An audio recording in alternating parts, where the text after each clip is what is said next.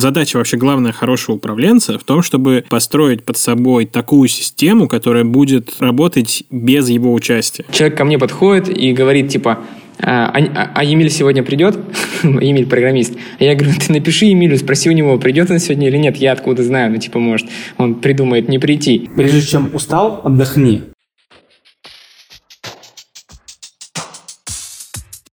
Привет! Это 16 выпуск «Потом доделаю». Подкаст о том, как укладываться в дедлайны, работать в команде и быть лучше. Меня зовут Александр Машков, со мной здесь снова Иван Мараховка, SEO сервиса по управлению проектами ВИК. Привет, привет. А в гости мы позвали Руслана Гадельшина, продюсера анимационной студии Where is Dino. Привет.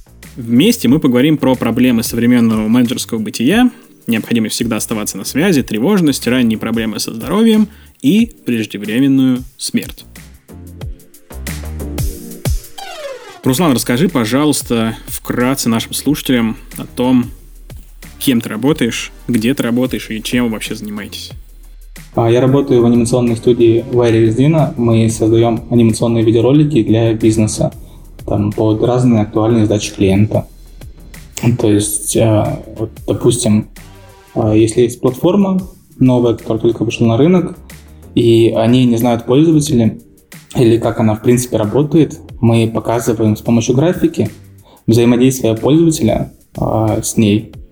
То есть это там, не знаю, различными визуальными образами персонажи, э, инфографика, и все это закрепляем еще за кадровым голосом диктора, который параллельно объясняет, что происходит на картинке. Раз мы сегодня будем говорить о менеджерах, думаю, нужно для начала попробовать обрисовать хотя бы в общих чертах, что из себя представляет хороший менеджер, кавычках, и чем он отличается от условного плохого.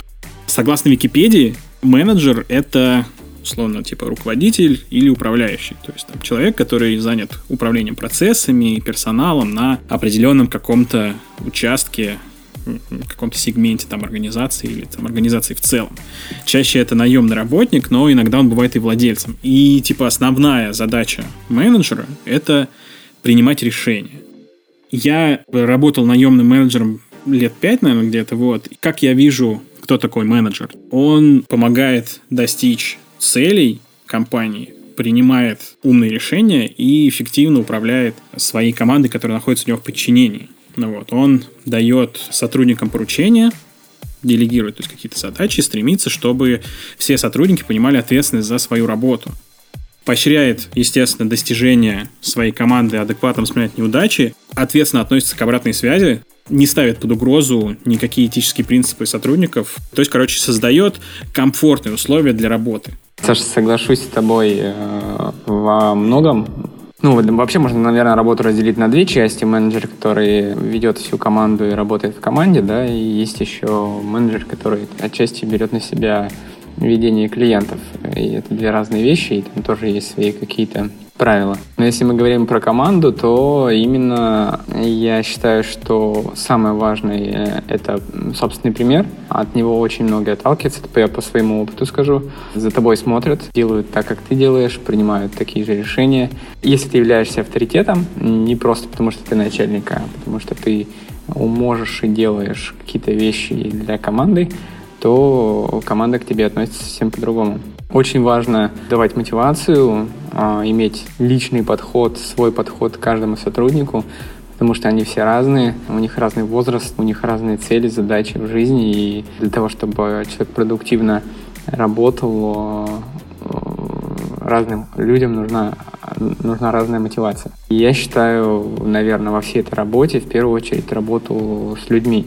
Я немного уделял времени раньше фидбэку от людей своих. Мы пришли к какому-то формату вот такого взаимодействия буквально недавно, там около полугода назад, и сейчас э, стараемся не терять э, время и каждые три месяца там делать какой-то ревью э, персональное и общаться на тему того, как мы можем работать лучше в команде и достигать общих целей. Вань, смотри, ну вот ты сказал про то, что менеджеры делятся условно на менеджеров типа руководителей, менеджеров, ну, руководителей команды, которые там ведут ее вперед, и менеджеров, которые условно работают с клиентами. Почему ты думаешь, что это вообще надо разделять? Ведь... Я поясню.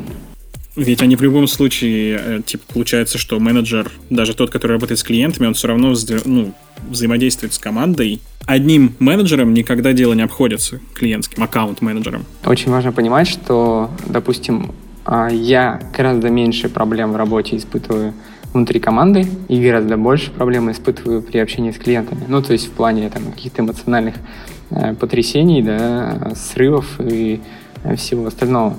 А, я считаю, что у любого, он менеджер может быть хорошим или, или плохим да, внутри команды, он может быть абсолютно другим на стороне клиента, если этот человек работает и с командой, и с клиентом одновременно. Это, это важно, важ, важ, важно понимать, э, где ты проседаешь. То есть если, допустим, в команде я справляюсь э, в целом хорошо, наверное, можно такую оценку дать. Сам себя я могу оценить так то в общении с клиентами у меня есть э, другая позиция, другие принципы, и я встречаю абсолютно раз, разных менеджеров, которые вообще по-разному на эти стороны смотрят. То есть получается, ну, типа, это условное такое деление э, менеджеров по принципу напряжности в работе, скажем так. Ну, то есть, типа, на твой взгляд, работа с людьми, которые находятся вне компании, то есть там, с клиентами, с подрядчиками, она более напряженно, чем работа с командой. Внутри. Немного не так. А, она может быть абсолютно противоположной. Какие-то люди справляются лучше с работой в команде, а какие-то... Ну, я имею в виду для, для, для тебя. меня, да, я, ну, вернее как, я стараюсь быть хорошим и там, и там, но допускаю какие-то срывы, да, или там нервоз только, ну, ча- чаще при общении с клиентом. Ну, вернее, я не общаюсь и не кричу на клиента, но а, после разговора бывает, конечно, реагирую не очень хорошо. Мне на самом деле много чего хочется сказать по этому поводу, потому что здесь изначально вот правильно Ваня подметил то, что есть четкое разделение. Один менеджер работает с командой, а второй непосредственно держит коммуникацию с клиентом. Как бы для этого есть там определение project менеджер, аккаунт менеджер. И это скорее измеряется не там, нет, пусть тут хорошо, тут плохо, это зависит от компетенции самого человека. То есть один компетентен а, работать качественно а, внутри команды, расставлять там задачи и так далее, а другой а, общаться с клиентом, при этом не теряя его лояльность к своей команде, к продукту там, и к тому, что, в принципе, люди за твоей спиной делают. Вот. И э, это на самом деле очень правильное разделение, то есть, когда в компании есть и те, и другие люди, как правило, не происходит никаких а, таких стычек между а, клиентом и одним менеджером. Потому что вообще менеджер хороший, как мы говорим, он на себе несет бремя негатив, негатива. И это бремя, оно не должно, он должно оставаться всегда с ним, он не должен выносить его на команду. Потому что если еще команда будет а, нервничать, переживать, то это ни к чему хорошему может не привести. То есть вот, а, для команды всегда формируется там только а, там, обратная связь клиента, допустим, здесь надо переделать, здесь исправить, но как бы менеджер не говорит там, допустим, мне вот клиент сказал, то, что здесь все говно, то есть и надо все переделать, потому что в этом криворукие. Нет, менеджер, если даже клиент такое сказал, скорее всего, это, не, это неадекватный клиент или там э, партнер, Или неадекватный менеджер. Да, или неадекватный менеджер, который так говорит своей команде. А у нас так, такие а, часто встречаются, насколько мне известно. Ну, в общем, а, я это говорю все к тому, то, что менеджер хороший, он несет на себя бремя негатива. То есть, независимо от того, а, хочется ему это или нет, он должен это терпеть, потому что это его работа. Как, опять же, я вижу хорошего менеджера. Команда должна а, испытывать при создании продукта или там услуги, прям вот, ну, такие, знаете, а, комфортные условия. При этом, конечно, их нужно, а, есть там сроки и так далее, которые они соблюдают, и нужно о них напоминать, как бы ты, как менеджер, директор, эти процессы внутри, но при этом а, вот, все же самое главное, это вот негатив, который приходит на тебя, лучше не переносить на кого-то другого. Ну, потому что вот часто ко мне вот коллеги спрашивают, что там клиент сказал разные фидбэки приходят. Это вот команда это получает так. А вот здесь все типа хорошо, правда, можно было бы сделать вот таким вот образом. Вот, но, вот, но надо переделать, как раз таки это не стараюсь не использовать, я и в принципе как бы альтернативу предлагаешь. То есть как бы это как бы хорошо, правда, здесь вот можно сделать по-другому. Посмотри вот этот пример, как здесь реализовано. То есть э, там исполнитель смотрит, о, да, кстати, классно сделано, давай это сделаем. То есть сам к этому приходит. А если вот как раз таки он отказывается, Или, вернее, не отказывается, а скорее, наверное, он а, не понимает, зачем это сделать, ну, то есть зачем это нужно делать. Ему нужно это объяснить, ну, то есть как бы почему это так. И иногда получается то, что исполнитель, он, э, там, допустим, член команды, он прав, он говорит то, что так правда будет, допустим, понятнее, этот визуальный образ, он лучше считывается, просто клиент не понимает до этого. Ты можешь ему объяснить, почему это лучше? То есть вот, и тут как раз таки, а, опять же, задача хорошего менеджера клиенту объяснить, чем этот вариант лучше от того, что он предлагает. Так, ну то есть смотри, короче, еще два, получается, признака в копилку хорошего менеджера. Хороший менеджер, помимо, вот, допустим, всего того, что я там перечислил, он еще защищает команду от э, негатива с внешних сторон, и он, ну как это сказать, в общем, на одном из моих предыдущих мест работы было очень такое конвейерное производство, ну, это было в диджитале, вот, но просто производство было такое прям чисто конвейер. Там было много менеджеров, определенный пул специалистов, типа там программисты, дизайнеры, верстальщики, копирайтеры и так далее. И менеджеры, они были как прослойка просто между специалистами и клиентами их работа представляла из себя такую своеобразную игру в пинг-понг. То есть они просто тупо пересылали сообщения, там немножко их переформулировав от клиента специалистам, от специалистов клиентам и так далее. Я тогда на все это смотрел, и мне казалось, что это дико очень неправильная какая-то штука. То есть это вроде бы просто, ты что, сидишь просто и пересылаешь там все это? Ну, говоря пересылаешь, я не имею в виду, что ты прям типа копипаст. Есть люди, которые так и делают. Вот. Они просто копипастят. Ну, да, да, ну вот, пожалуйста, да. Вот. Я имею в виду, что получается у хорошего менеджера он не просто пересылает эти сообщения, для него это не просто игра в пинг-понг, а он примешивает сюда свою, ну, скажем, экспертность, свой опыт. То есть он смотрит то, что говорит клиент, пропускает это через себя и со своими мыслями выдает это специалисту, ну, условно, специалисту какому-то там человеку в команде.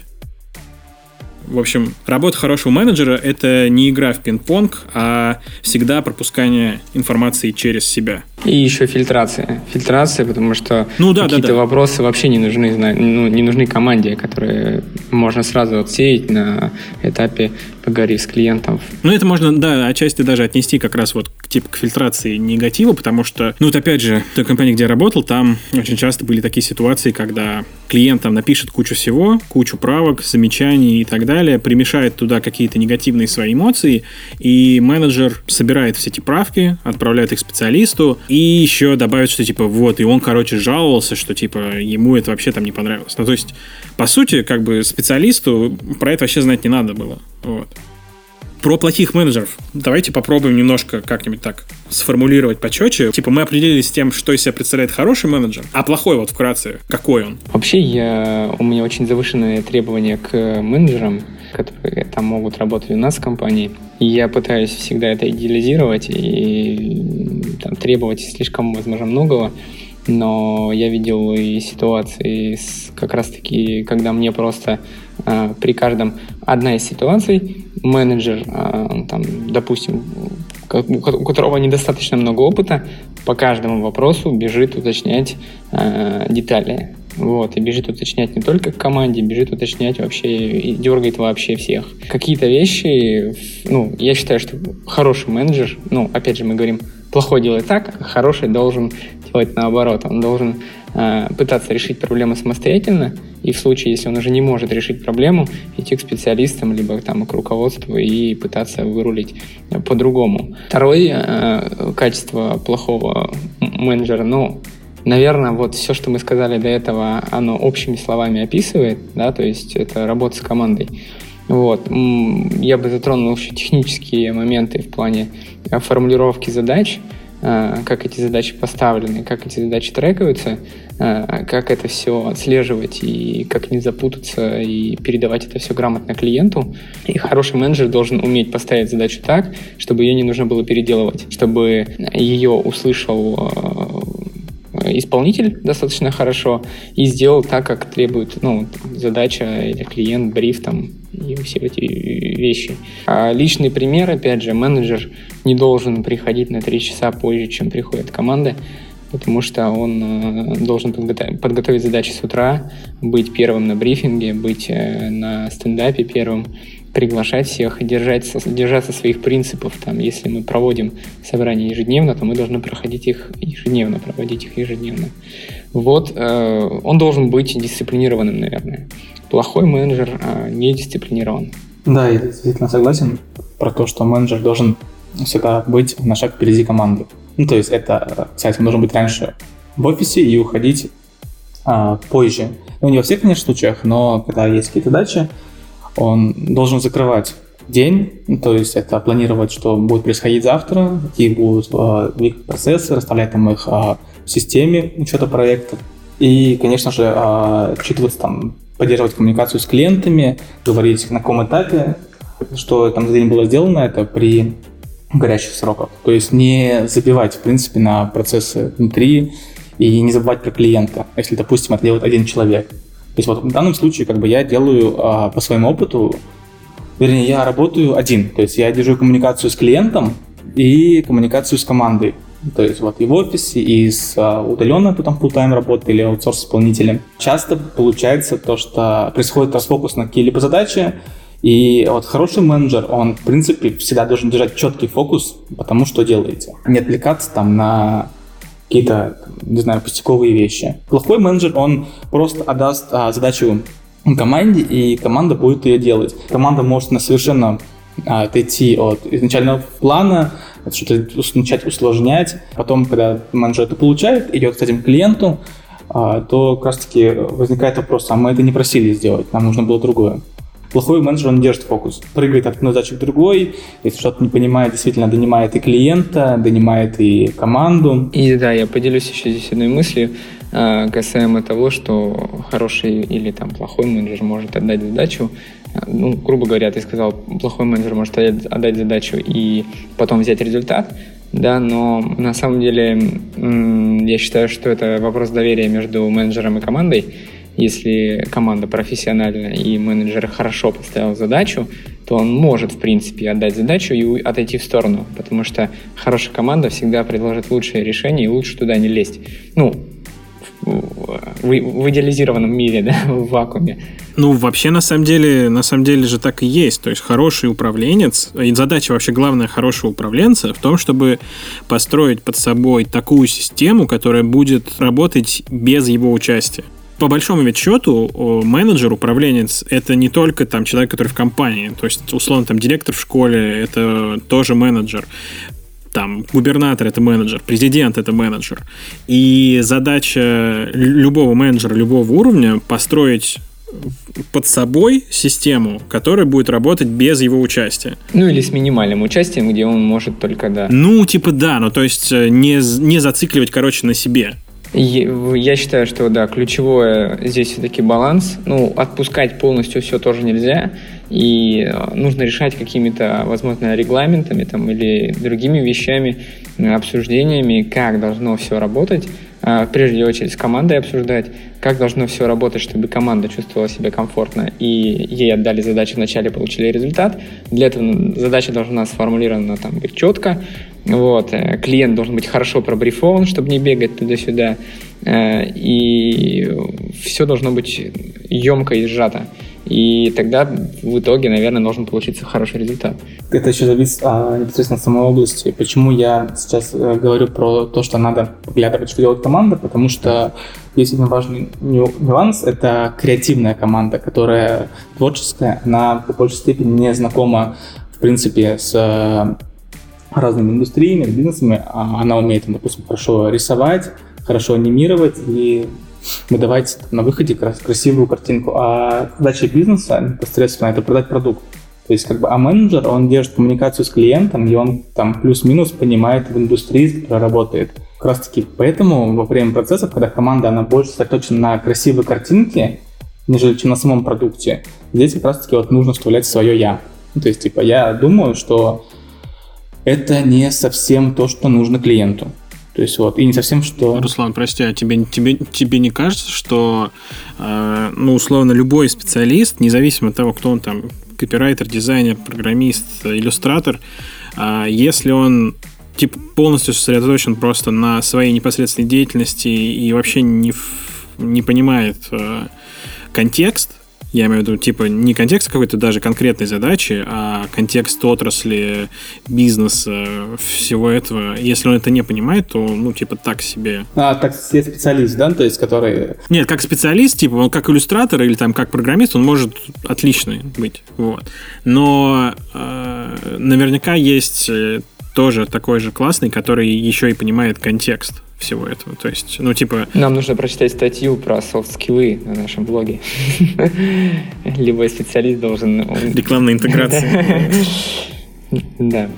Да, я понимаю, о чем ты говоришь на самом деле. И действительно, а, скорее всего, это идеальный человек, и таких очень мало. То есть, допустим, на определенном этапе развития а, компании, если он, допустим, только, только начинает или а, там есть какие-то ограниченные бюджеты, ты а, стараешься снижать расходы. Вот, кстати, самый главный момент это, вот, допустим, в нашей области, не а, мы для того, чтобы поддерживать а, себя, чтобы а, двигаться дальше, а, при наличии там огромных конкурентов, которые постоянно там тоже делают разные предложения клиентам, и быть конкурентоспособными, конкурентоспособными мы должны поддерживать а, стоимость и качество. То есть вот, а, на данном, допустим, на начальном этапе развития приходится а, идти на уступки, делать, допустим, в рамках определенного бюджета что-то более качественное, чем ну, для того, чтобы выделиться.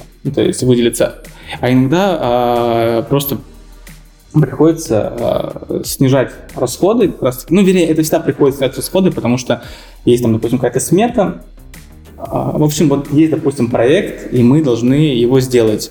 А, он стоит там определенную сумму, и мы можем это сделать лучше. То есть вот. И как раз таки, если это есть возможность реализовать внутри а, внутри команды, там, если вы можете сделать лучше офиса своего, то и это как бы не повлияет на сроки и, в принципе, на реализацию.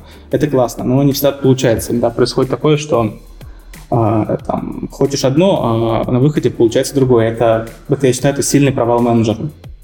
А, особенно когда там команда тебе говорит, что мы сделаем, вот просто про доверие к команде. А, бывает такое, то, что команда тоже не всегда, а, не всегда рассчитывает свои силы. А, она говорит, типа, мы сделаем, они знают а, свой там, реальный свой уровень и упираются на определенном этапе просто в стены. Вот есть стена, они уперлись в нее и не знают, как ее там, не знаю, обойти, пройти и так далее. И вот как раз таки здесь, наверное, и они просто делают, уже сосредотачиваются, теряют фокус, начинают делать там на качество, и это все затягивается. Проблему сроков, мне кажется, решают э, методологии различные, которые позволяют э, оценить время, тот же планинг покер, да, и где э, разработчики как минимум могут э, предложить э, свое время на одну и ту же задачу, да, и можно поговорить с ними, почему они считают, что один может сделать ее за 8 часов, а другой за 2 часа. Вот, и находится какое-то среднее решение, или задача отдается тому, кто делает, сделает это быстрее. Возможно, он просто забыл, что там еще нужно написать автотесты, да, и э, поэтому оценил ее так мало. И в конце команда придет к результату и даст правильный срок. Здесь задача менеджера не забывать это обсуждать. А что касается темы, которые затронули чуть-чуть пораньше, это софт-скиллы вот внутри команды, да, и что люди встречаются такие редко. Вопрос э, в целом, наверное, про образование команды и про то, нужно ли выращивать, и выращиваешь ли ты э, у себя в команде, учишь ли ты свою команду э, вот этим вот э, навыкам общения, как ты прокачиваешь их, э, какой у тебя опыт есть. Ну и Саша может поделиться своим опытом. Поначалу, а, когда только вот все начиналось у нас, я сидел в коворкинге, искал первого клиента, мы там сделали сайт, ну, то есть сделали там для себя такое маленькое короткое промо, которое показывали потенциальным клиентам нашим. Я а, действительно отдавал больше в качество, ну, то есть это надо сделать круче, надо сделать там сильнее, и так далее. И, возможно, я даже этим зарядил свою команду, ну, то есть этим энтузиазмом. Мы иногда не рассчитывали свои силы и садились. Сейчас я от этого, а, разумеется, стал отходить, ну, то есть как бы нужно сделать вовремя и хорошо, и чтобы все было четко и понравилось клиенту. Ребята также видят, как я общаюсь э, с клиентами, как я держу коммуникацию.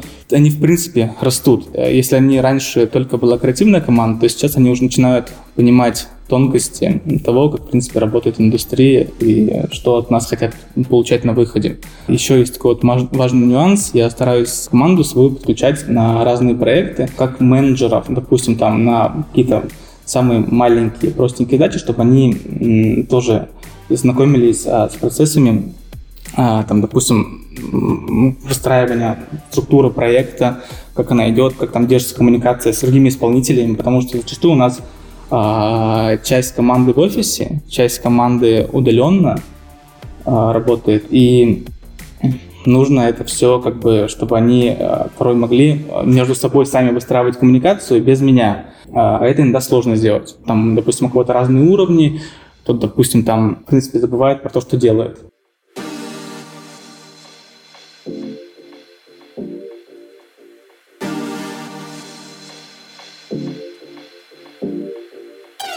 Смотрите, вы говорили про то, что... Вернее, Руслан говорил о том, что менеджер должен быть сфокусирован, и вы оба говорили о том, что хороший менеджер приходит раньше, уходит позже, ну, типа, он всегда, типа, условно, не на, не на шаг впереди команды, но как-то так. Вот, и тут, на мой взгляд, все это немножко коррелирует с другой проблемой, которая, мне кажется, в современном рабочем обществе она воспринимается как норма. А это постоянно находиться на связи. Я вообще как на этот момент смотрю? Во-первых, я считаю, что на, ну, то, то есть он должен быть менеджер на связи, но, во-первых, на мой взгляд, не бывает дел, которые не могут подождать хотя бы 30 минут. Во-вторых, постоянное прерывание на каналы связи, то есть там посмотреть мессенджер, проверить там почту и так далее, это все хреново, потому что в этом случае, собственно, ни о каком фокусе, ни о какой сосредоточенности работы нельзя говорить, потому что ты постоянно прерываешься, а прерывание, это они разрушают фокус напрочь. Ну, типа, я работаю из дома, и у меня маленький, там, почти, ну, трехгодовалый ребенок. Я сижу, пишу текст, и она меня прерывает каждые две минуты, и я не могу его написать, потому что моя мысль постоянно вырубается. И то же самое с мессенджерами с почтой, с телефоном. То есть, если их постоянно проверять, это все мешает работать. И тут как бы вот к вам вопрос, вы как считаете? Хороший менеджер вообще должен постоянно, прям активно находиться на связи, проверять каждые там 2-5 минут э, мессенджеры, почту и так далее. Больная для меня тема, но она больная с двух сторон. А, я считаю, что здесь есть два момента. Опять же, менеджер должен быть на связи, а, с одной стороны. С другой стороны, он должен понимать, что команда может быть не на связи. И что не нужно писать там в 12 часов ночи человеку, если особой необходимости нет, а, с каким-то вопросом. Ну, про это мы сейчас еще поговорим. Да, да я, я иногда так делаю. вот. А, есть ли вопросы, которые нельзя отложить? Да, есть вопросы, которые нельзя отложить. Там какой-то факап, э, там сервер лег или еще что-то. Я звоню разработчику, бужу его, извиняюсь и говорю, блин, чувак, извини, но надо. В этом плане э, вот все-таки нужно поделить на две части. Первое — это менеджер и команда. Здесь нужно хорошему менеджеру иметь возможность, ну, иметь понимание, что команду не нужно дергать в какие-то моменты, да, есть пул вопросов, которые можно вызывать там 24 на 7, но по все остальные вопросы нужно просто забыть. И, а первая часть — это то, насколько сам менеджер доступен. И здесь очень много зависит от кучи факторов, в том числе от э, удаленности команды. Представляете, если команда будет разбита там, по 8-часовым поясам, там, человек из Владивостока должен получить задачи вовремя. И, ну, это, это очень, сложно. И это бремя менеджера, э, и его как-то тоже нужно нести. И этот вопрос решается не в том, э, не только тем, что, ну, вот, сиди, страдай.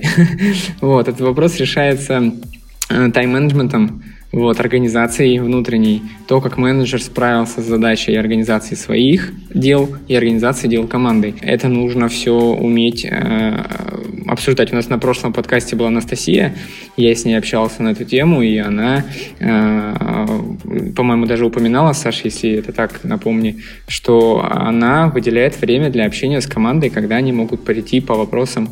Да, мы это касались этой темы, кто не слушал тот подкаст, прослушайте. Э, тоже интересно. И я бы ставил здесь вопрос э, именно с той точки зрения, э, что менеджер должен организовать работу, возвращаемся на верхний уровень, работу так, чтобы было комфортно всем и чтобы он был доступен. Еще есть доступность для клиента. Да? Есть клиенты, которые не понимают, что в 12 часов ночи звонить плохо да, там, э, и звонят. Причем вопросы, у меня такое было, вопросы бывают вообще не горящие. Вот, просто человеку что-то придумалось. Но, опять же, смотря, что это клиент, какой-то проект, насколько тебе интересно в нем участвовать и насколько ты вовлечен. По поводу важных, неважных задач, я как к этому отношусь? Условно можно разделить каналы связи на телефон и все остальные, потому что мы все больше переписываемся всегда сейчас в наше время. Вот, телефон — это такая какая-то штука, которая, ну, типа, на самый-самый-самый самый крайний случай по каким-то ультраважным вопросам. Звонить ты имеешь в виду? Ну, типа, да, звонить по телефону, я имею в виду. По большому счету, ну, я не знаю, я в своей работе никогда не сталкивался с ситуациями, когда там вся коммуникация происходит через телефон, все происходит через переписку, поэтому прерывание тоже происходит в основном через нее. А телефон, ну, ты правильно сказал, что, типа, да, ну, есть супер важные задачи, но супер важные задачи никогда не решаются через переписку, через мессенджер, через почту. Если что-то горит, то Люди Знаешь, звонят. как я делаю сейчас? Я тебе сейчас поделюсь тем, как, как я это все делаю.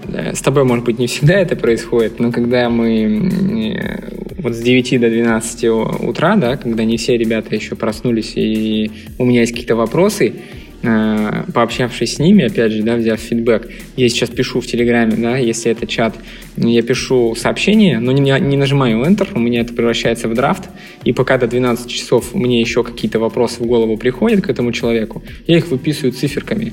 Вот, это вот буквально 2-3 месяца последних я так делаю. И когда человек уже активен, я нажимаю Enter, и он получает список вопросов, к, которые к нему там есть. Если бы я их отправлял... Да, и он такой, типа, блин, Вань, да ты что, ты охренел, что ли? Я только на работу пришел, нет, уже ну, просто, просто если бы я отправлял их раньше, во-первых, я бы разбудил человека, да, я бы его три раза заставил поднять телефон, а мы знаем, и Тим Кук об этом говорил, там до 5000 раз э, в день человек на телефон смотрит. Это жуткая цифра. У меня есть ребята, которые часто от, отвлекаются, но а, я стараюсь говорить о дисциплине и то, что, ну вот, и если э, можно затронуть потом тему с, э, работы в потоке, э, когда человек, если работает на крупной задаче, его прервали, он больше не вернется туда. Это вообще отдельная тема, можно будет потом поговорить. Вот. И я говорю ребятам об этом, типа, если ты сейчас э, кого-то отвлечешь, позовешь покурить, там, еще что-то, то человек может просто не вернуться в задачу, и его сегодняшний день будет непродуктивен. Это тоже касается менеджеров, здесь я соглашусь. Не всегда у меня моего терпения хватает не допустить эту ошибку.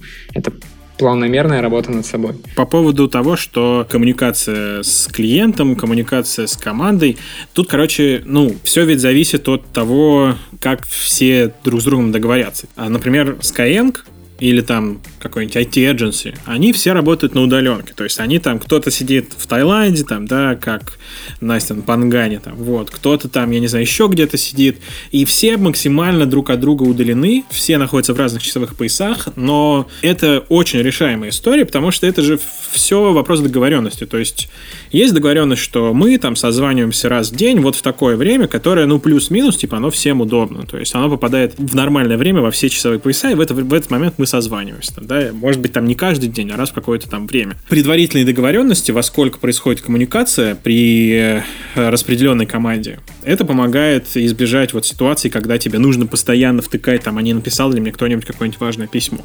То же самое с клиентом, чтобы клиент тебе, ну, типа, не писал в 12 ночи, чувак, я вот подумал, а давай-ка мы шрифт поменяем. Надо просто, типа, с клиентом договариваться, возможно, даже договариваться в договоре. Я, по-моему, такую штуку тоже видел, что, типа, коммуникация вот ровно в такое время.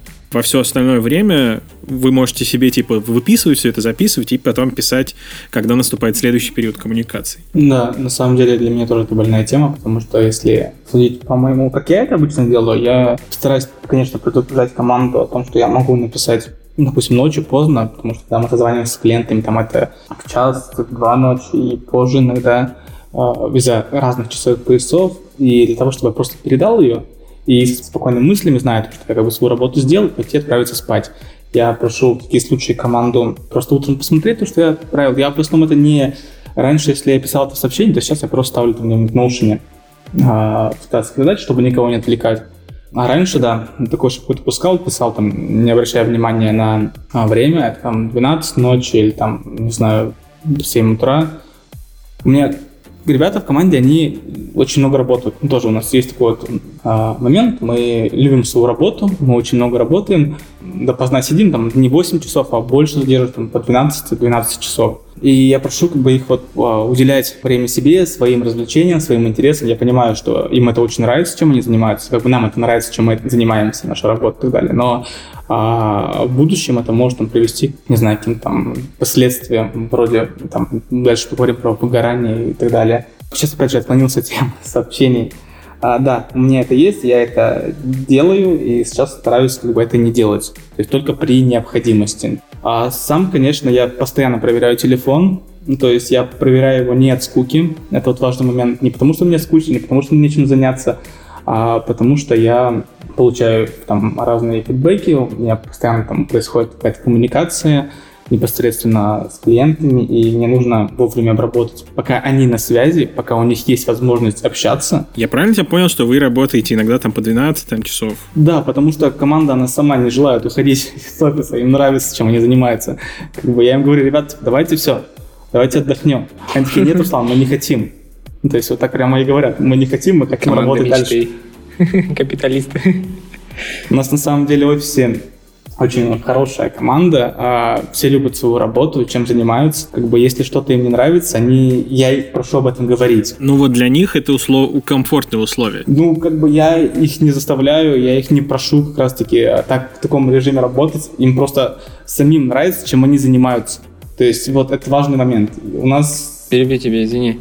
А, мне кажется, что это вопрос еще, возможно, тема корпоративной культуры, то, насколько ты много свободы даешь людям. Иногда, когда даешь им свободу во времени, они уделяют гораздо больше времени. Я это видел и вижу очень часто. А, иногда люди, которые... Вопрос самоорганизации правил. Я бы, вот, наверное, применил эту фразу сегодня во многих местах, потому что э, у меня есть ребята, которые работают э, меньше, вот, но они в этот момент продуктивны очень сильно, да, то есть 3 часа, 3 часа до обеда и там 5 часов после обеда они прям не отрываются, они погружены в задачу, и это круто. И у меня нет вопросов к таким людям. Вань, так прости, это 8-часовой рабочий день, нормально. То есть где тебя понимаю, нет, мы говорим о продуктивности же, правильно? И бывают люди, которые приходят на 8 часов, и они ни хера сделать не могут, извините меня. Вот. А бывают люди, которые приходят на 12 часов и тоже ни хрена сделать не могут. И я спрашиваю таких людей, а зачем ты пришел на 12 часов? Ну, типа, поработай и уйди ну, а, уйди раньше, займись своими делами, там, не знаю, собаку сходи, покорми, погуляй.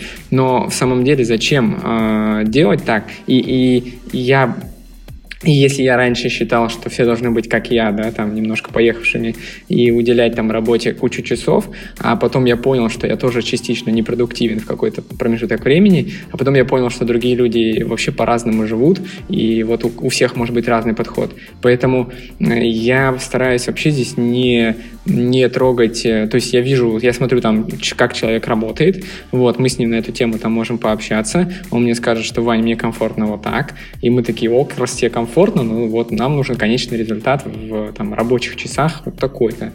Давайте стремиться к нему и быть продуктивными. Зачем сидеть на работе 12 часов, 5 из которых ты сидишь в телефоне и мемасики листаешь? Ну это же не, не серьезно. Да по большому счету ведь на, на самом деле ты человек, он не может работать даже не то, что 12, он типа среднестатистический человек не может работать в день продуктивнее больше, ну, типа больше 5 часов. То есть даже 8-часовой рабочий день, когда регламентированный там, как у всех 8-часовой рабочий день, в 8 часов никто не работает вообще. Работают, ну, типа от силы 5. Все остальное время просто они втыкают в экран, что-нибудь делают, или просто уже под конец рабочего дня сидят, смотрят на часы, ждут, когда закончится время. Это отдельная тема. Не люблю таких людей. Скажи, подойди, скажи, что ты хочешь уйти и уйди. Не, ну не иногда там. бывает просто, что типа, а куда ты ушел? А что это? А вон, смотри, ну, еще 6 часов, как бы, еще не наступили, сейчас без пяти. Да, бывают такие компании, да, согласен.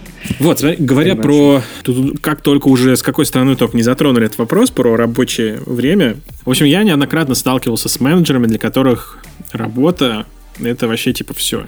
Ты, Вань, на самом деле не этот. Не исключение. Ты не подошел еще к этой, к этой грани. Не, ну я, я иногда нахожу время для того, чтобы просто подумать. Ну, э, и, и не скажу, что я супер дисциплинирован в вопросах организации, да, работы. Я очень люблю утро, оно максимально продуктивное, потому что утром мне никто не мешает. Утром, ну, в такое время, когда в, оно, во-первых, длинное очень. Все, вся остальная часть дня, она уходит куда-то там. В Особенно если рано вставать. Если вставать типа часов в 6, то я вста- день вообще... Я встаю в 7, да. Я встаю в 7, в 7.30 я на работе, и вот, пожалуйста, у меня первые 4 часа это прям сок всего моего дня, который вот упаковывается. Дальше мне начинают звонить клиенты, начинается отвлечение, я понимаю, что это непродуктивно, но по-другому я еще задачку это не решил. Вот, и, и ну, как надеюсь, когда-нибудь я к ней приду. Но, э, возможно, ты прав, да, я не упарываюсь э, так прям сильно, что со стороны это, наверное, выглядит так, но э, вряд ли я прерываюсь только на сон и на еду. Ну вот, да, но есть, короче, люди, для которых это все так, работа по выходным или там работа в нерабочее время, это вообще типа норма. И более того, если кто-то в команде считает наоборот, то есть типа он не готов работать на, на выходных, то он не командный игрок, и как бы ему вообще здесь не место. Ну, то есть у меня подход к какой вообще? К работе на выходных и в нерабочее время. Работать нужно в рабочее время. Работа в нерабочее и в выходные это хреново. То есть они на то типа и не, не предназначены для работы. А если как бы тебе приходится работать по вечерам или выходным, то это признак плохого управления. Признак того, что менеджер, там, директор, он не справляется со своими обязанностями, а почему это уже другой вопрос. То есть, там, типа, он может ставить нереалистичные сроки, брать слишком много работы. Опять же, из своего опыта э, была компания, где у топ-менеджеров был такой подход. Если клиент какой-то предлагает задачу, мы ее берем. Вообще по барабану как бы есть сейчас ресурсы на это нет. Э, деньги есть деньги, клиент предлагает задачу, мы берем. И потом все начинают упарываться, работать там до 12 часов, уходить, э, когда уже там транспорт общественно не ходит, впахивать по выходным. Ну, как бы вот, вот такой вот подход. Очень сложный вопрос, я не знаю. Ну да, я, я возможно, просто сейчас немножко его не настолько многогранно сейчас э, описал, вот. Есть много нюансов. Ну, знаешь, есть, типа, я люблю свою работу, я приду туда в субботу. Ну, типа, я правда люблю то, что делаю. Типа, я не считаю, что я устаю. Ну, у меня там такая жизнь, я не знаю, получилась. Вот, а это, это тоже отдельный разговор. Я просто про то, что а, когда ты обсуждаешь э, с, там, с ребятами, с командой, как это все выстроить и как это будет лучше, Эм, возвращаясь, опять же, мы должны учитывать там подход к работе каждого и компании в целом. Кто-то может вытаскивать, кто-то не может вытаскивать. Я считаю, ну, тут топ-менеджер, если мы говорим про топ-менеджмент компаний, возможно, крупных, он на то и топ-менеджмент, да, чтобы где-то брать на себя риски, брать на себя что-то еще. Это тоже нужно допускать, но не бывает идеального мира, где кто все, все, все работают по 8 часов, и, и могут э, и, и все и все вывозится красиво, да. Э, мы знаем, я, мы не знаем, я слышал, что в Apple э, очень жестко относится к времени, к работе в офисе, и что э, там нужно есть отделения и команды, которые работают больше 8 часов, и у них это требование, э, они должны прям все знают истории про Amazon. Где, про Amazon там вообще жесть. У которых, да. да, там у которых есть иски, да, травмы люди получают, а это умалчивается. А, люди на складах работают. Я слышал историю, что а, их заставляют соревноваться с роботами и таким образом мерить эффективность. Ну, то есть э, роботы работают круглосуточно, и люди должны их обгонять. Но это дичь. Э, ну, я не знаю, не, не поверю, пока не увижу своими глазами. Вот, но такое наверняка тоже есть. Если коротко, ты, Вань, как считаешь, это норм или не норм работать? Работать до хрена не норм. Да, давай в общем скажем, и работать э, постоянно много – это плохо. И люди от этого ломаются. Ну, нужно уметь э, себя сдерживать, нужно уметь фильтровать и себя, и свою команду, если она рвется, и, и ограничивать где-то. Если это там опять же, мы говорим про организацию как э, организм. Если организация э, в жопе, да, и команда понимает, что нужно работать больше, то нужно работать больше. Ну, если они не хотят остаться без работы или потерять то, ради чего там выстраивали весь этот механизм. Мы же говорим про культуру и тоже одновременно, потому что если в компании есть культура, и там люди друг друга любят, уважают и все так далее, то никто не захочет терять э, все это. Если компания попадает в непростую ситуацию, то, наверное, это допустимо. Ну, на какой-то промежуток времени выйти там э, из ситуации, сложившейся и так далее. Ну, типа производственная это... необходимость, скажем так. Да, ну вот, да, как ты ее назвал, так да. Я вот, Саш, на самом деле э, с тобой часть согласен по поводу того, что если э, менеджер работает прям 24 на 7, постоянно в работе, то большая вероятность того, что он просто а, плохой менеджер и плохо а, организует процессы. Есть такая вероятность. Но вот я согласен с Ваней, то что это зависит от самого человека. Я, допустим, постоянно на работе нахожусь. Там нет такого, что я вообще выхожу с работы. Отчасти это из-за того, что я действительно плохо выстраиваю процессы какие-то, тут не успеваю. А отчасти еще потому, что мне надо заниматься другими делами, непосредственно знакомиться с системами, пытаться там выстраивать разные процессы внутри. От команды я никогда не требовал того, чтобы они находились все время на работе. Я очень сильно уважаю личные границы, их личное время. У нас гибкий график, про 5 часов работы, да. Тут есть действительно ограничения у людей, не все могут постоянно работать, поэтому я стараюсь, есть такой вот важный момент, прежде чем устал, отдохни. Очень главное, это чтобы команда росла чтобы она не делала просто а, рутинную работу, которая там приносит нам деньги, или чтобы она... Короче, не просто механизм, а растущий механизм, который развивается. Да, растущий механизм. Да, вот. А, не просто механизм шестеренок, а вот растущий механизм, который реально развивается, который повышает а, свой уровень. Я не боюсь, что они там, допустим, вырастут и уйдут от нас там, в другую студию и так далее. Это свойственно а, любому бизнесу, любой компании. А, как бы а, наоборот, человек, а, независимо от того, где он работает, он должен чувствовать какой-то свой рост, профессиональный рост. То есть, как бы, если мы берем кого-то нового, там, штат, мы берем как бы на уровень либо повыше, либо с той целью, что он чему-то нас новому научит. То есть, как бы, а не тому, что... Перебьете. Правильный менеджер должен ставить задачи, которые ставят новые границы у, наверное, расширяют границы сотрудников. То есть ты, ты и ставишь более сложные задачи со течением времени на сотрудников, чтобы они росли? А, да, только тут есть важный момент. Я, а, прежде чем что-либо поставить, я знаю их возможности.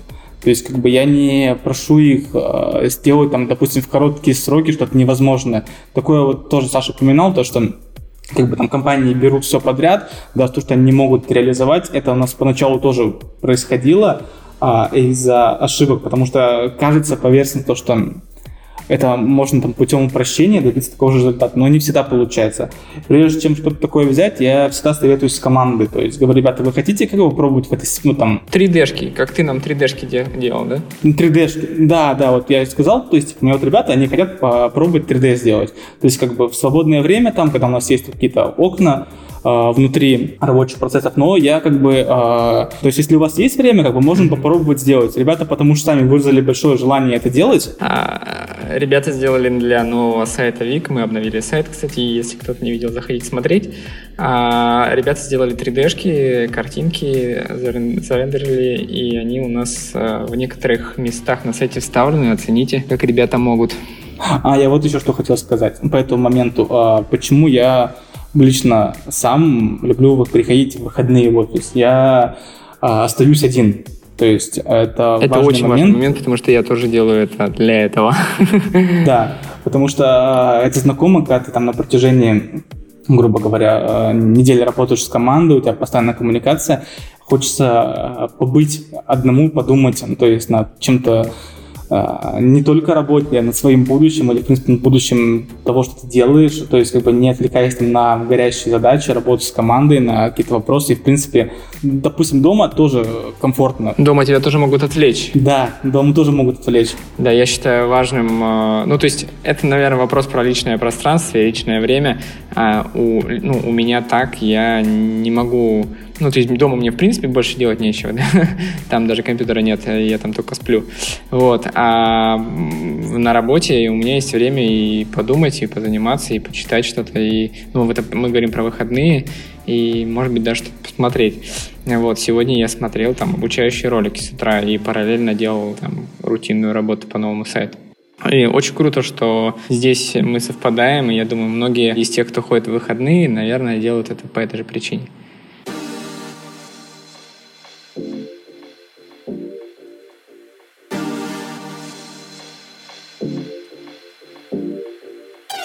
Мы уже сейчас по ходу разговора неоднократно касались темы трудоголизма. Слово «трудоголик» оно вообще очень часто у нас в разговорах звучит, ну, я имею в виду у нас в стране. И зачастую в это вкладывают какой-то такой положительный даже смысл. Мол, трудоголик — это типа какой-то незаменимый работник, радеет за свое дело, впахивает, молодец. По большому счету, если почитать так, про трудоголизм, то специалисты считают его, во-первых, психическим расстройством, потому что очень вероятно, что он рано или поздно приведет к эмоциональному истощению, депрессии, вот, и даже может физическое здоровье подкосить.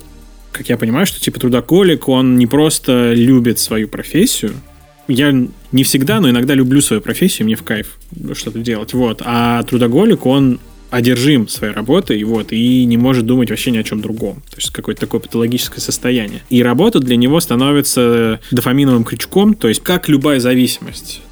На мой взгляд, в трудоголизме ничего хорошего нет, как в любой другой зависимости. Минусов полно.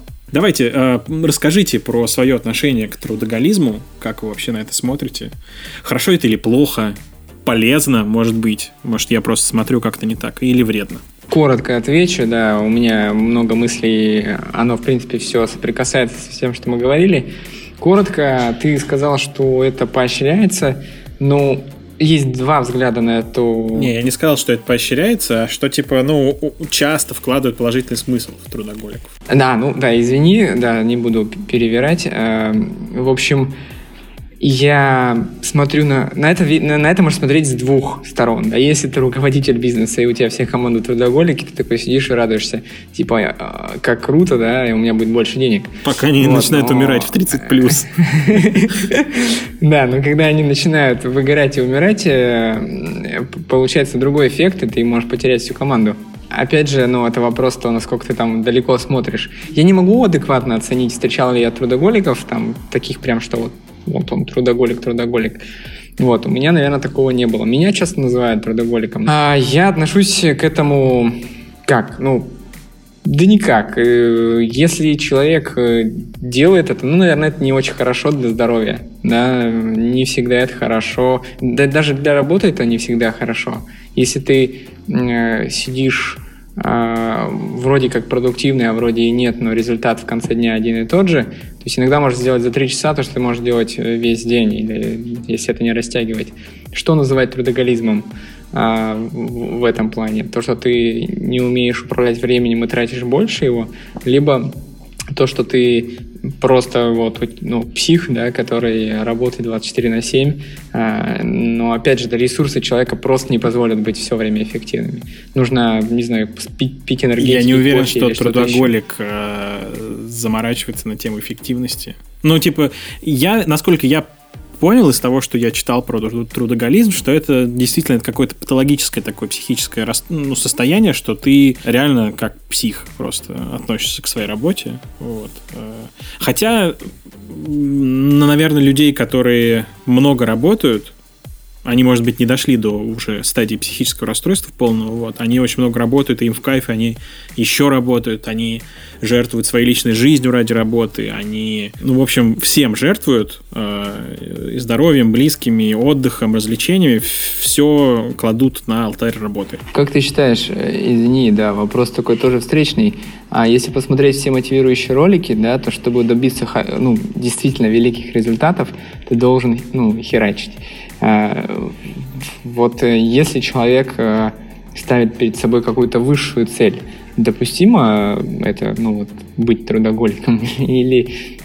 Ну, блин, мне кажется, что это все в разумных рамках в любом случае должно быть. Ну, то есть ты, даже если ты ставишь перед собой какие-то великие цели, я думаю, даже если посмотреть кейсы каких-то успешных людей, да, которые всего там добились, э, стали супер крутыми и так далее, они не клали все на алтарь работы, потому что, ну, типа, это невозможно, ты не можешь подзаряжаться от работы.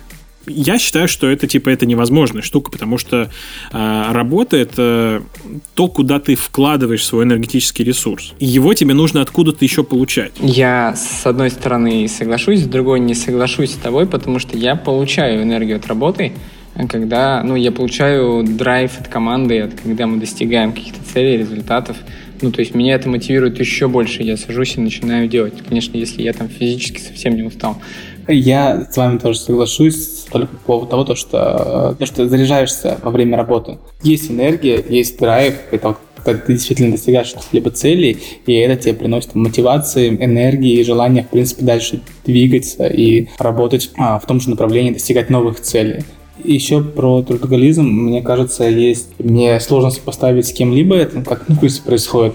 Я просто э, считаю то, что трудоголизм, возможно, он еще э, не по своему желанию у многих людей э, возникает, а это банальная ответственность. Очень хороший комментарий, да, за, за других людей я бы еще сказал, потому что если ты, э, ну, если перед тобой стоит ответственность, кстати, говорят, что топ-менеджмент э, становится топ-менеджментом тогда, когда готов брать на себя ответственность за результат. Вот, потому что если ты не, не можешь нести ответственность за результат, ты никогда нормальным менеджером не станешь. Я бы даже, извините, я перебью, я даже, даже бы больше сказал, трудоголизм э, это иногда необходимость выживать. Да, это тоже. Ну, например, у нас, ну, в России у нас много людей за чертой бедности, которые очень много работают. Грубо говоря, тебе, чтобы там, ну, бедному человеку, чтобы обеспечить хотя бы какой-то приемлемый плюс-минус уровень жизни себе, там, своим детям и так далее, нужно очень-очень много крутиться, там, брать по 3-4 работы, серые какие-то подработки, там, что-нибудь таксовать по вечерам и так далее, чтобы как-то выживать. Ну, мы же в разных условиях все находимся. Кто-то пытается достигнуть цели с самого дна, а кто-то вообще не идет, а, ну, то есть получает все на блюдечке с голубой каемочкой, и ему не нужно прилагать э, гиперусилий, чтобы там в социальной лестнице подняться на другой уровень. То есть, э, ну, если у человека есть потребность и желание быть выше э, или выйти на какой-то новый уровень, нужно себя ломать где-то. И, э, наверное, в этом ситуации какой-то краткосрочный трудоголизм, он нужен и необходим. Невозможно стать э, крутым в какой-то области, если ты не вложишь туда там определенное количество часов. Это да. Если ты хочешь, если ты хочешь сделать это в краткие сроки, то, ну, блин, делай это каждый день и делай по многу. А если ты хочешь быстро стать дизайнером, придется очень много смотреть э, там уроков и делать больше практики, практиковаться, практиковаться, еще раз практиковаться. Я считаю так. И, ну, нужно уметь это тоже делать. Но трудоголиками не все могут стать в принципе. Лентяями точно не станут. Кстати, вот еще э, вернусь. Я сказал то, что, на мой взгляд, на работе не подзаряжаешься. Ну, это типа, это чисто мой взгляд на этот вопрос. То есть, ну, меня, потому что меня по жизни подзаряжают совсем другие вещи. Например... Вопрос.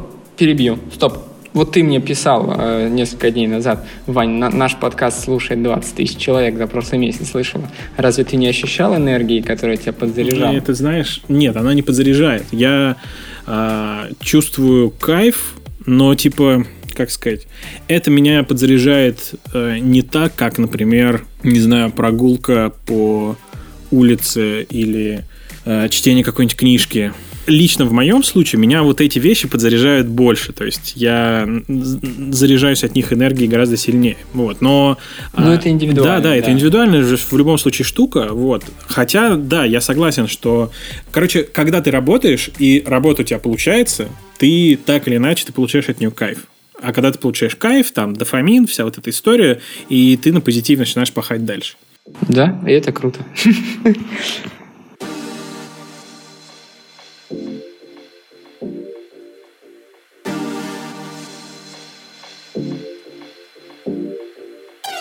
Давайте тогда сейчас э, попробуем узнать, кто трудоголик.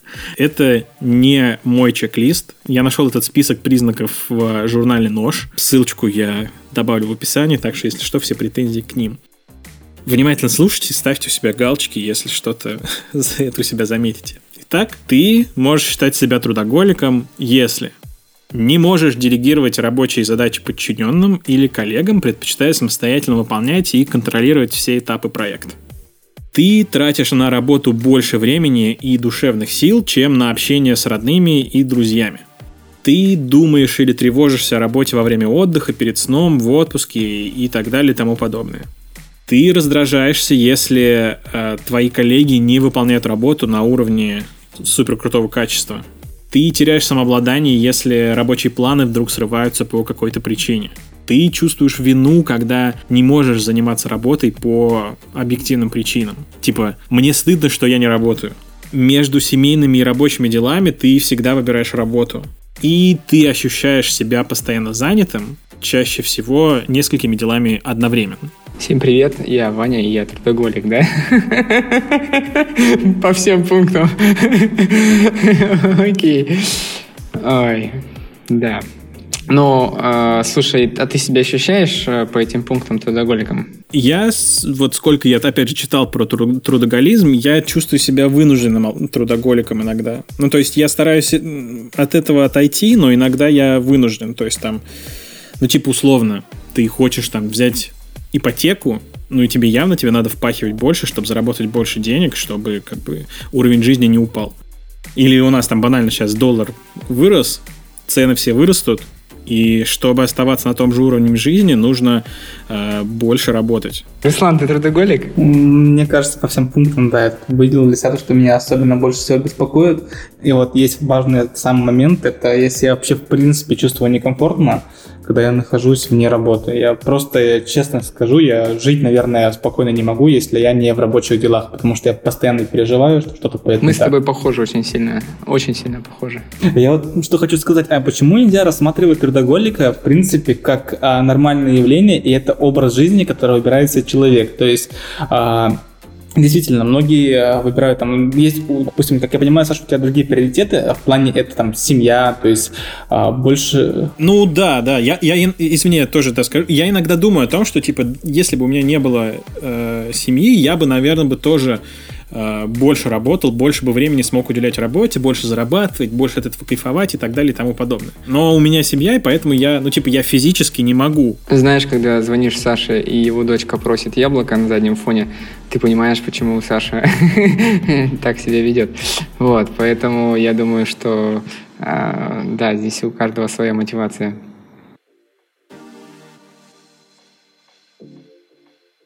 Расскажешь?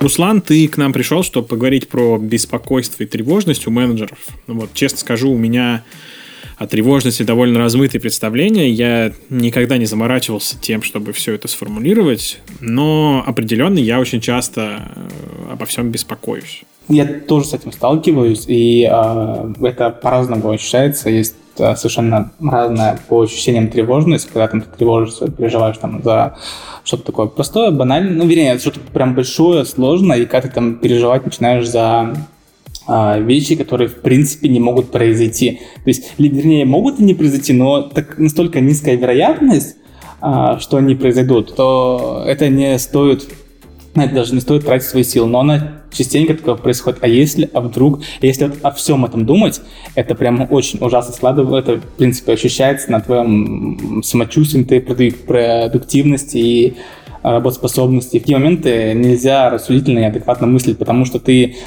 а, придаешь очень отдаешь очень много сил незначительным вещам. Как правило, нужно разбираться в себе, ну, то есть, что тебя беспокоит и в чем причина твоей тревожности. Это на самом деле могут быть совершенно разные факторы, даже там банальная шутка твоего друга. И ты начинаешь в нее как бы уходить. Типа тебе не идут усы, да? И ты такой, блин, мне не идут усы.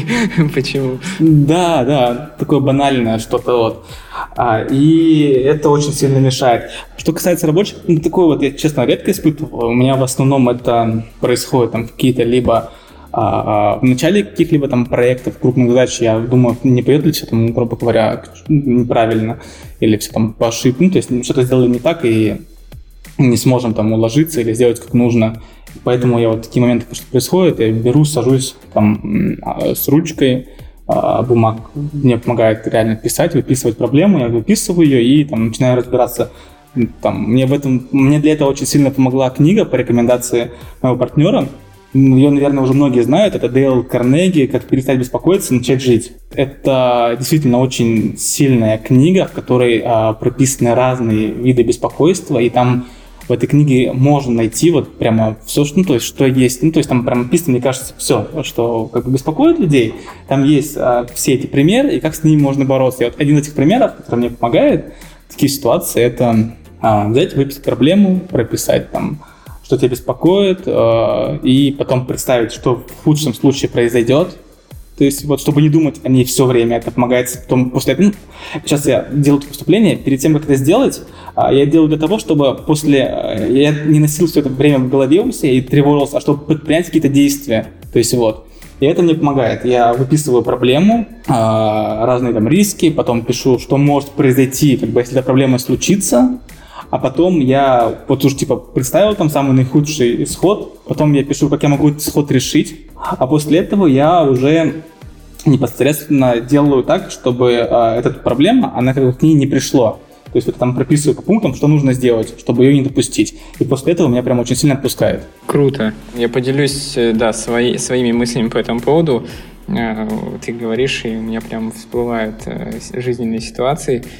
Я могу сказать, что я ощущаю это, и до сегодняшнего подкаста я, наверное, не называл это тревожностью, вот, просто переживаниями, наверное, как-то или по-другому. Вот, но бывают такие вопросы в течение дня или там в течение, в, в, в, в течение дня возникают даже.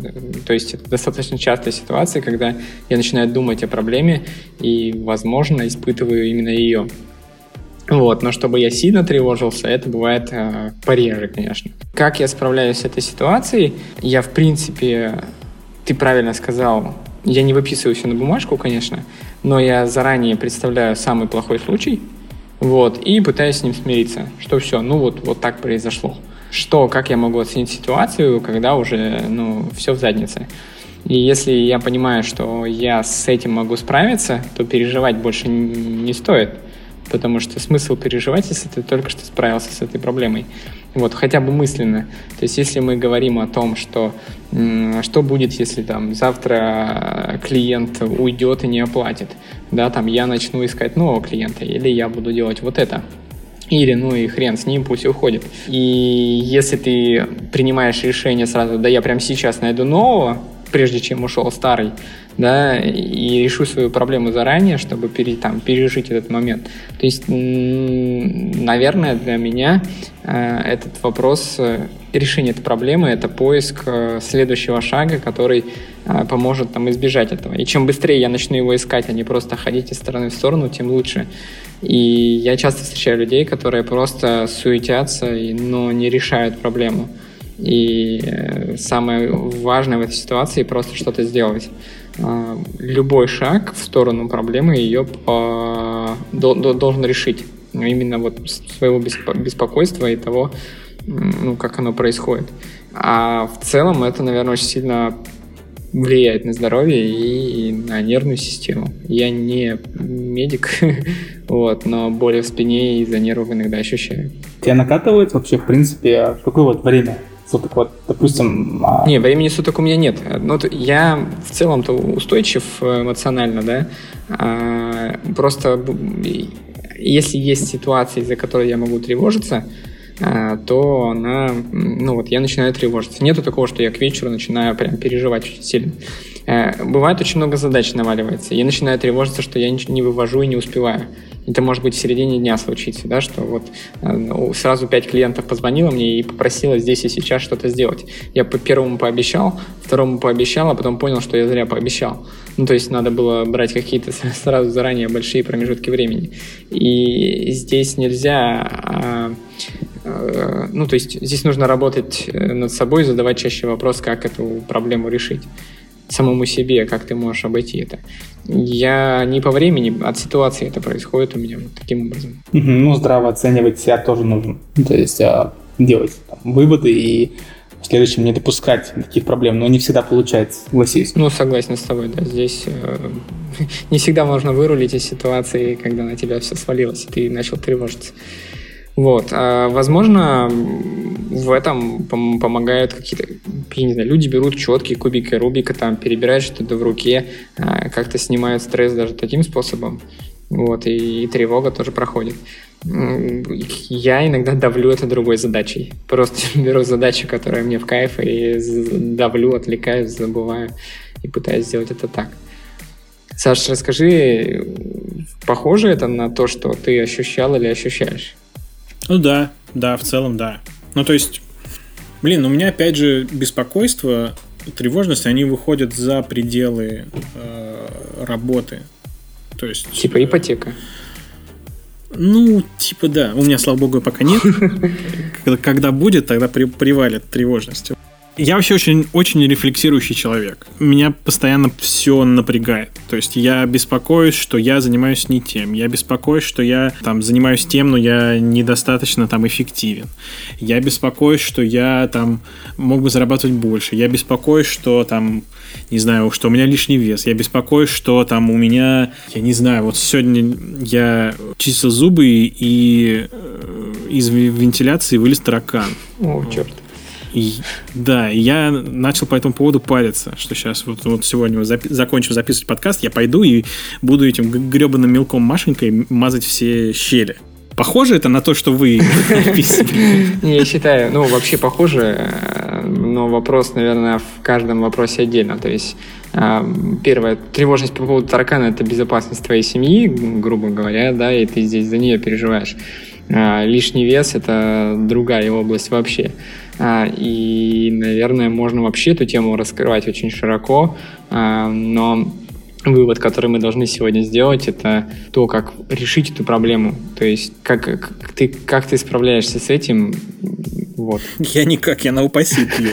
А, по поводу, смотрите, по поводу тревожности в работе, я вообще, ну, что думаю по этому поводу? Во-первых, там, если, допустим, это касается менеджера, да, управленца, то мне кажется, что управленец параноик, который постоянно по поводу всего беспокоится, он вряд ли сможет нормально выполнять свои задачи. Это с одной стороны. С другой, в умеренной степени э, там, тревожиться о том, от, от, тревожиться о внутренних процессах своего бизнеса, то есть там типа как идет, не знаю, там разработка сайта, а, как нанять э, там хорошего программиста. Ну вот ты, например, несколько месяцев да, мы решали Ты беспокоился по поводу того, да, да.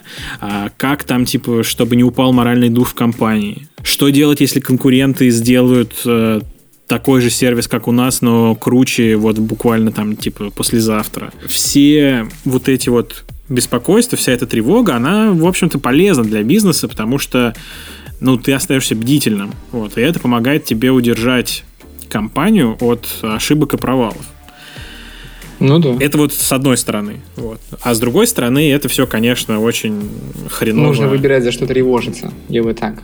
Ну, ну типа, да. Не тревожиться да, за процесс. Ну, это вопрос доверия команде. Вот если взять процесс разработки сайта, да, я понимаю, что я могу тревожиться, что получится в итоге, да, и вымерять там каждый пиксель, а могу довериться а, команде, и она должна все делать хорошо. Но здесь уже ложится ответственность на команду. Сделайте так, чтобы я не тревожился, ребят, пожалуйста. Вот. Это нужно договариваться. Мы пришли опять к менеджменту. Менеджмент тоже решает вопрос тревожности, получается.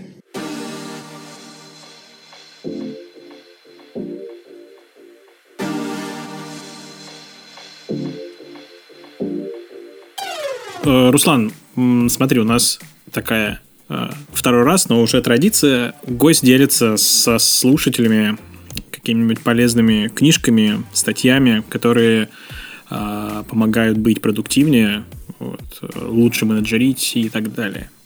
Да, вот я уже, в принципе, говорил про эту книжку, и она мне действительно очень сильно помогла, и я ее действительно с собой часто ношу в рюкзаке, а, это Дейл Карнеги «Как перестать беспокоиться и начать жить».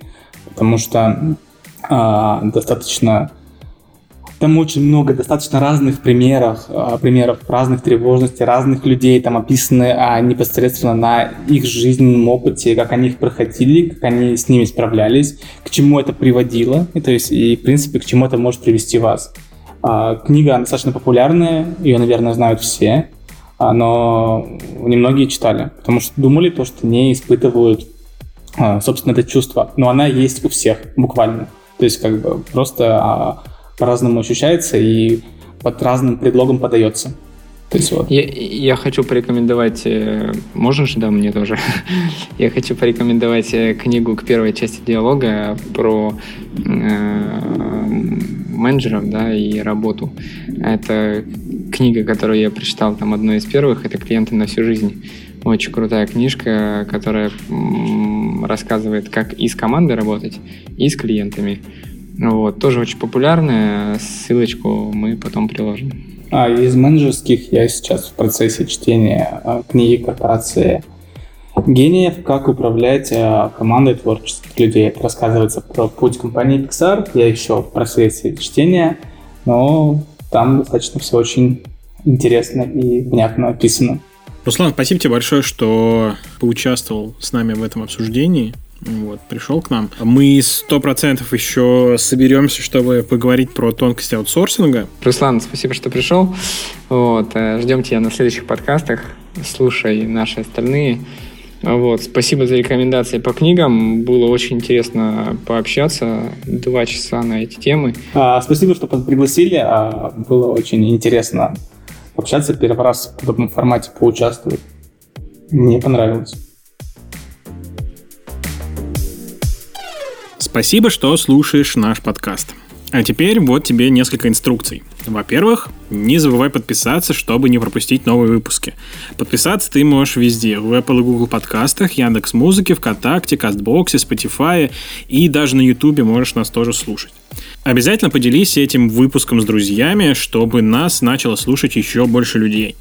Если слушаешь нас в Apple подкастах, поставь там, обязательно оценку и оставь отзыв. Это поможет нам подняться в каталоге. Ну и лично я буду тебе очень благодарен. На этом все.